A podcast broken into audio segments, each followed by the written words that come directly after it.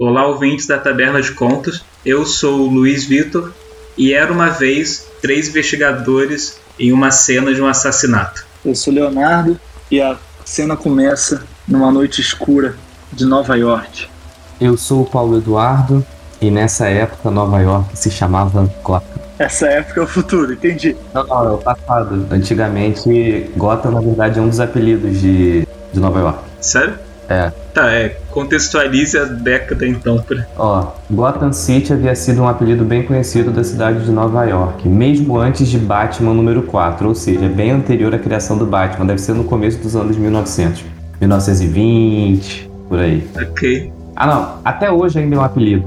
É, vamos botar aí, vamos botar aquela série no ar, um crime, né, de tese no ar. Década de 20, clima no ar. Vamos lá.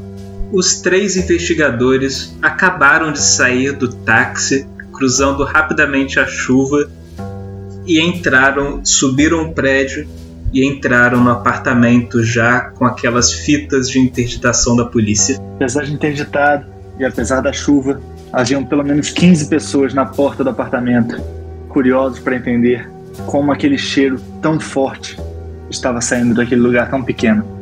E é engraçado porque se você olhasse para dentro da área interditada, você veria a disposição do corpo numa posição que lembrava muito de um morcego.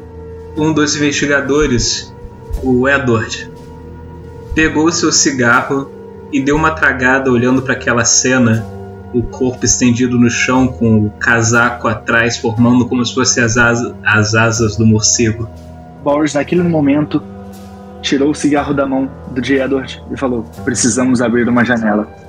Seu colega olha para o lado e diz: Por quê? Porque a sua fumaça está impregnando o lugar. Boris vai em direção da janela e a abre, deixando o ar frio de Nova York, Gotham, entrar no apartamento. Gotham, ele diz: Por que você continua me pregando esse tipo de peça? Celina, a terceira, a, a terceira dos investigadores, se ajoelha próximo ao rosto do cadáver, reparando em algo estranho nele. Aquela cicatriz, próximo ao olho direito. Aquilo me parecia. Boris, qual é mesmo aquela cadeia? Eles marcam o olho direito das pessoas? Ah, meu amigo, responde seu colega Boris. Meu, meu amigo não, é uma menina, filho. Acompanha a história. Ah, minha amiga, responde seu colega Boris. Acho que vamos que ter que ver isso no departamento, não lembro de cabeça. Tudo bem. Vocês conseguiram encontrar mais alguma coisa suspeita aqui no apartamento? Celina se levanta do corpo com uma caixa, caixa de fósforo. Esse bar é daqui do lado, não é? Olha, esqueci de reportar a você outra coisa estranha. Repare na posição do corpo. O que te lembra? Parece um morcego. É. E onde temos morcegos? Embaixo das pontes. Vocês acham que isso pode ser o método de um novo assassino em série? Na verdade, nessa época não existia esse termo, então falei merda. É, a Celina coloca a mão no ombro de Edward. Relaxa, meu amigo. Eu tenho certeza que um dia você não vai conseguir fazer esse termo pegar. Ah, em série, em série, Edward. Você sempre tentando. Mas sim, eu lembro. Não foi no mês, no mês passado que tivemos o, o caso onde pintaram na parede um morcego logo em cima de três corpos? Eu acredito que foi. Ah, foi próximo aqui. Foi, sim. Foi na. Na rua 22, não foi? Estou inclusive chamando esse caso de o caso do homem morcego. A Celina então diz para os outros dois: Vamos deixar que a perícia leve o corpo então e vamos até o beco 22 investigar, investigar lá. Tá certo, Celina. Acredito que é a melhor maneira. Quem irá nos acompanhar nessa investigação? Bem, a investigação está na mão de nós três aqui. Celina, vamos ao carro. Será que conseguimos pelo menos pedir mais umas fotos? Eu acredito que as fotos do contorno do corpo são, são importantes para o nosso caso, mas fora isso não vejo nenhuma evidência muito fora do que podemos usar. Celina, onde está o carro? A Celina responde: Nós não temos carro, nós viemos de táxi. Direito de réplica. Que porra de polícia é essa que não tem a porra de carro? Eu, eu, vou, eu vou desfazer. Celina, nós viemos de carro, você está ficando doida. Celina, eu acho que o efeito da fumaça do, do nosso cigarro pode ter te afetado. É, vamos até o carro então, gente. Vamos até o Beco 22. Enquanto os três investigadores andam, eles escutam ela resmungar. Olha, eu tenho certeza de que o narrador falou táxi na primeira frase dele, mas então vamos lá. Chegando no, na calçada, Celina aponta para a rua vazia e fala para Boris e Edward: Que carro! Aquele carro, Celina. E Boris vai andando em direção a um carro e tenta abri-lo. Nisso, a janela do carro é. Nisso, a janela do carro é aberta e um sujeito granalhão lá dentro coloca a cara para fora falando: O que você está tentando fazer aqui com o meu carro? A cena é interrompida com uma explosão. Celina e Boris olham para cima e veem o apartamento em chamas. Meu Deus! Vamos nós ou chamamos os bombeiros? Vão vocês lá enquanto eu vou chamar os bombeiros, responde Celina. Ah, sim, só quer ficar com a parte fácil, né? Diz Edward, enquanto eles sobem as escadas, correndo, pensando nas pessoas que estavam na porta. Boris vai correndo atrás, pensando: Nossa, o quão difícil é chamar os bombeiros nessa época que nós vivemos. Ai, direito de réplica, gente, como é que eles sabem que é difícil? Eles não sabem o que é falar. Pois é, tipo, eu não sei o quanto que se é fácil chamar um bombeiro em 1920, mas tudo bem. Basicamente ir até um bombeiro. Celina corre pelas ruas até um tele... corre pelas ruas em meio à chuva até um telefone público e disca rapidamente o número dos bombeiros, chamando-os. Então fica observando o prédio de fora, esperando por seus companheiros. A fumaça preta é, escurecia a luz clara do apartamento naquela noite de chuva. Celina olhava sem nenhum sinal de seus companheiros. No prédio, enquanto subia em meio à fumaça inebriante, cada vez tomando mais do prédio, Boris repara num vulto. Será que tinha alguém ali? Asas? Ou será que apenas somente pregando peças por conta da fumaça? Nem não há muito tempo para pensar. Eles só adentram a fumaça que saiu do apartamento, procurando salvar quem pudesse, mas já era tarde demais. Boris se revolta ao ver dois corpos em chamas, chamuscados no chão. Essa senhora estava na porta do apartamento. Não acredito que tenha mais nada que podemos fazer. Vamos embora. Meu Deus. Mais corpos. O que está acontecendo aqui?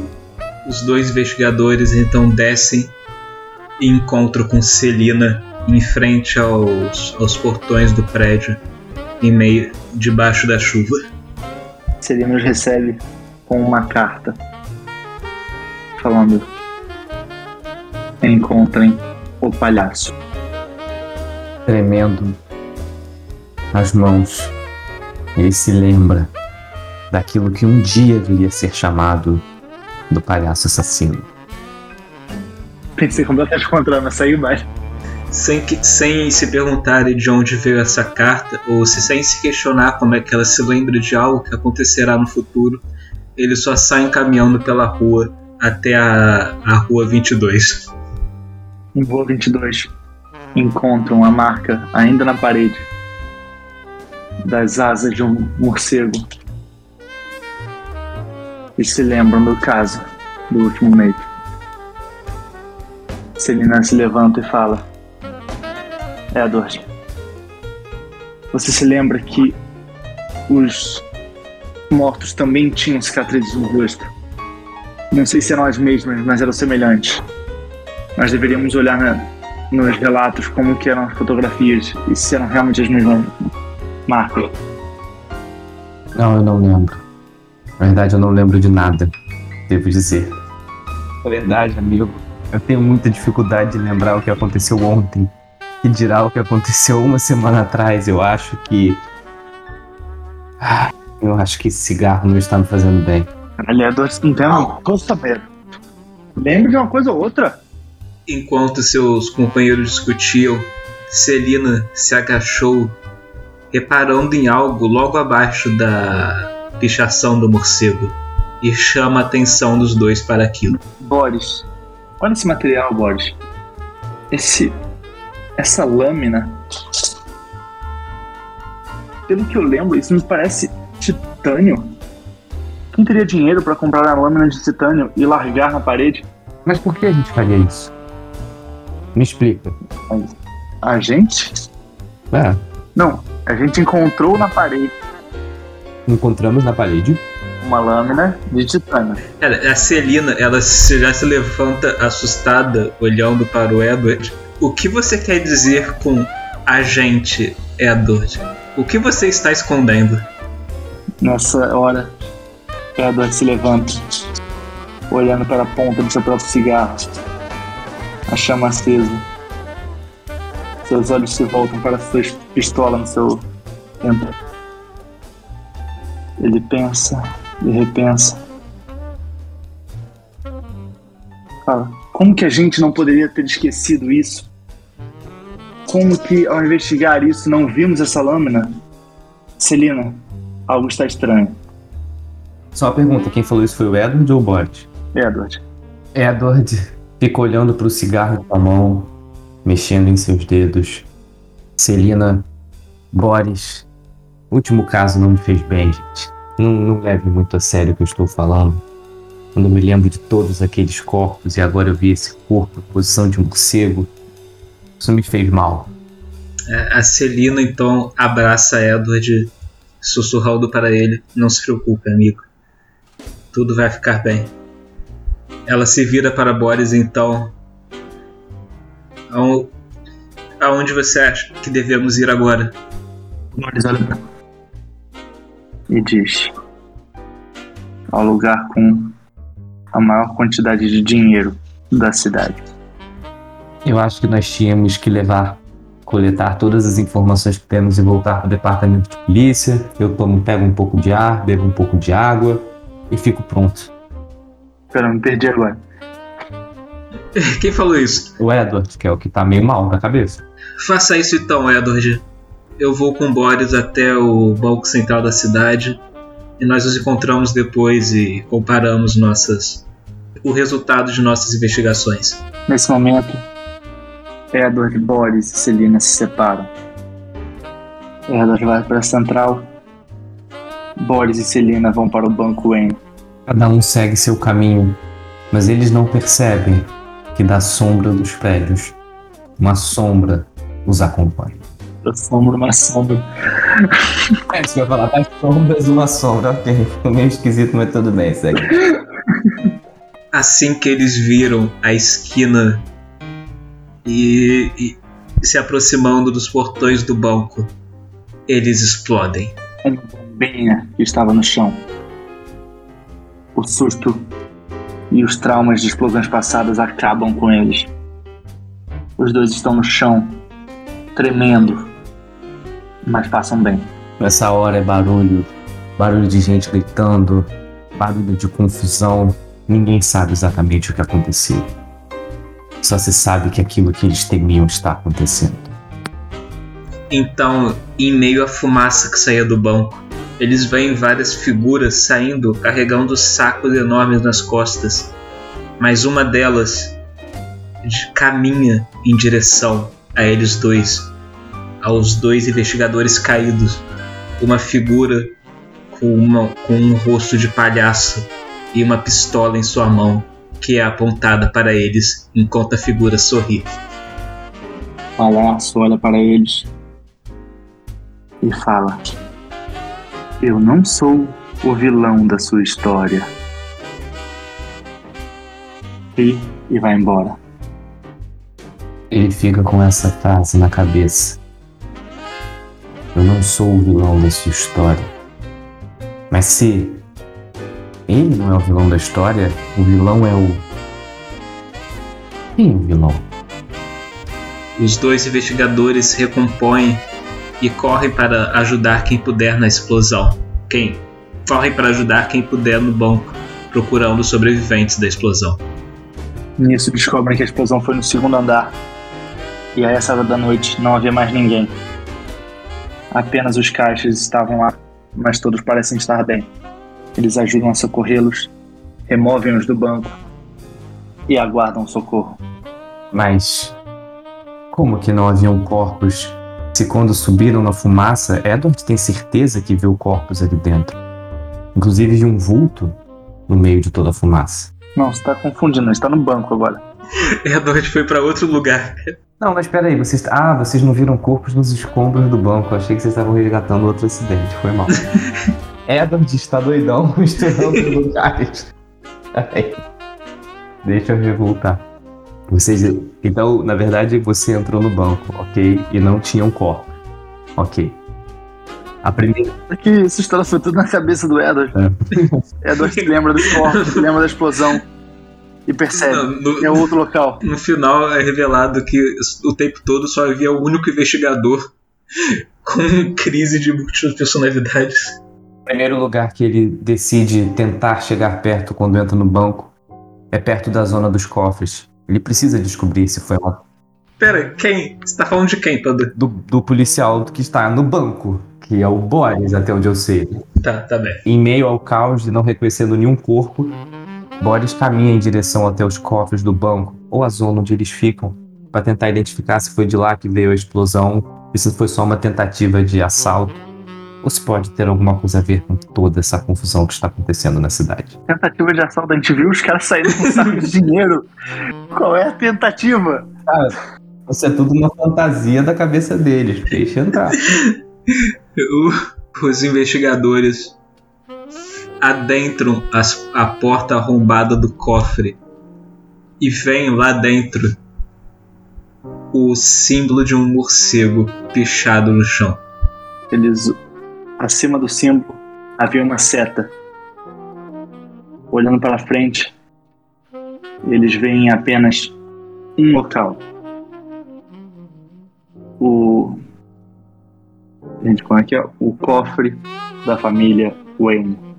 Nesse momento, Boris fica nervoso ao ver de novo o símbolo do morcego. Afinal, isso não era apenas um assaltinho normal? Por que então esse símbolo? Ele se lembra do corpo caído, assumindo a forma de um morcego na casa que ele saíra agora há pouco e começa a suar frio, achando que está tudo interligado. Enquanto tudo isso se desenrolava, Edward estava de volta na delegacia, sozinho, é, sentado em sua, em sua cadeira, com um copo de uísque na mão, soando com pensamentos perturbadores que rondavam sua cabeça. Edward decide rever a grande questão das cicatrizes. E descobre que são as cicatrizes marcadas pelos prisioneiros de Arkham. Acho que estamos perto de chegar à solução, então, não é mesmo? Acredito que tudo isso seja obra de um daqueles insanos de Arkham. Edward então se levanta e caminha até a porta da delegacia, quando dá de cara com o palhaço apontando uma pistola para ele. Você sabe demais, Edward Gordon. E bom, Edward acorda de sua cama, suando frio. Ele olha ao redor, perdido, o que está acontecendo. E percebe que, na verdade, se tratava de um pesadelo. Ele volta a dormir, e nisso que vira na cama, a revista que ele estava lendo antes de dormir cai no chão. Detective Comics número 1. Nossa, cara, que final. Cara, eu tava, eu, eu tava planejando um final agora pra encerrar em que o cara ia acordar. Tipo, na verdade, ele era um, seria um paciente de Arkham e os outros três seriam da consciência dele e tal. E, e não, o Padu vem com essa de que era só um sonho que o cara tava lendo a revista. Bom, velho, fim de. Eu, eu, eu queria só que ele morresse mesmo, porque como é a última eu mato ele e acabou a história. Cada um teve um- uma ideia pro final, mas tá bom. Assim funciona. Eu Então, tentei muito jogar, jogar a culpa no Batman, mas vocês queriam jogar, fazer com que ele fosse mocinho, porra. não, eu, eu queria. A minha intenção era fazer ele ser o vilão, mas aí o Padu meteu o palhaço e. Exato. Eu ficava tentando salvar ele, porra. Eu botei o palhaço, mas eu botei o palhaço pra gente procurar o palhaço pra descobrir quem era o Batman.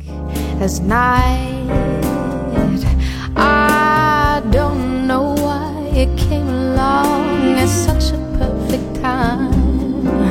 But if I let you hang around, I'm bound to lose my mind. Cause your hands may be strong, but the feelings are wrong. Your heart is as black as night.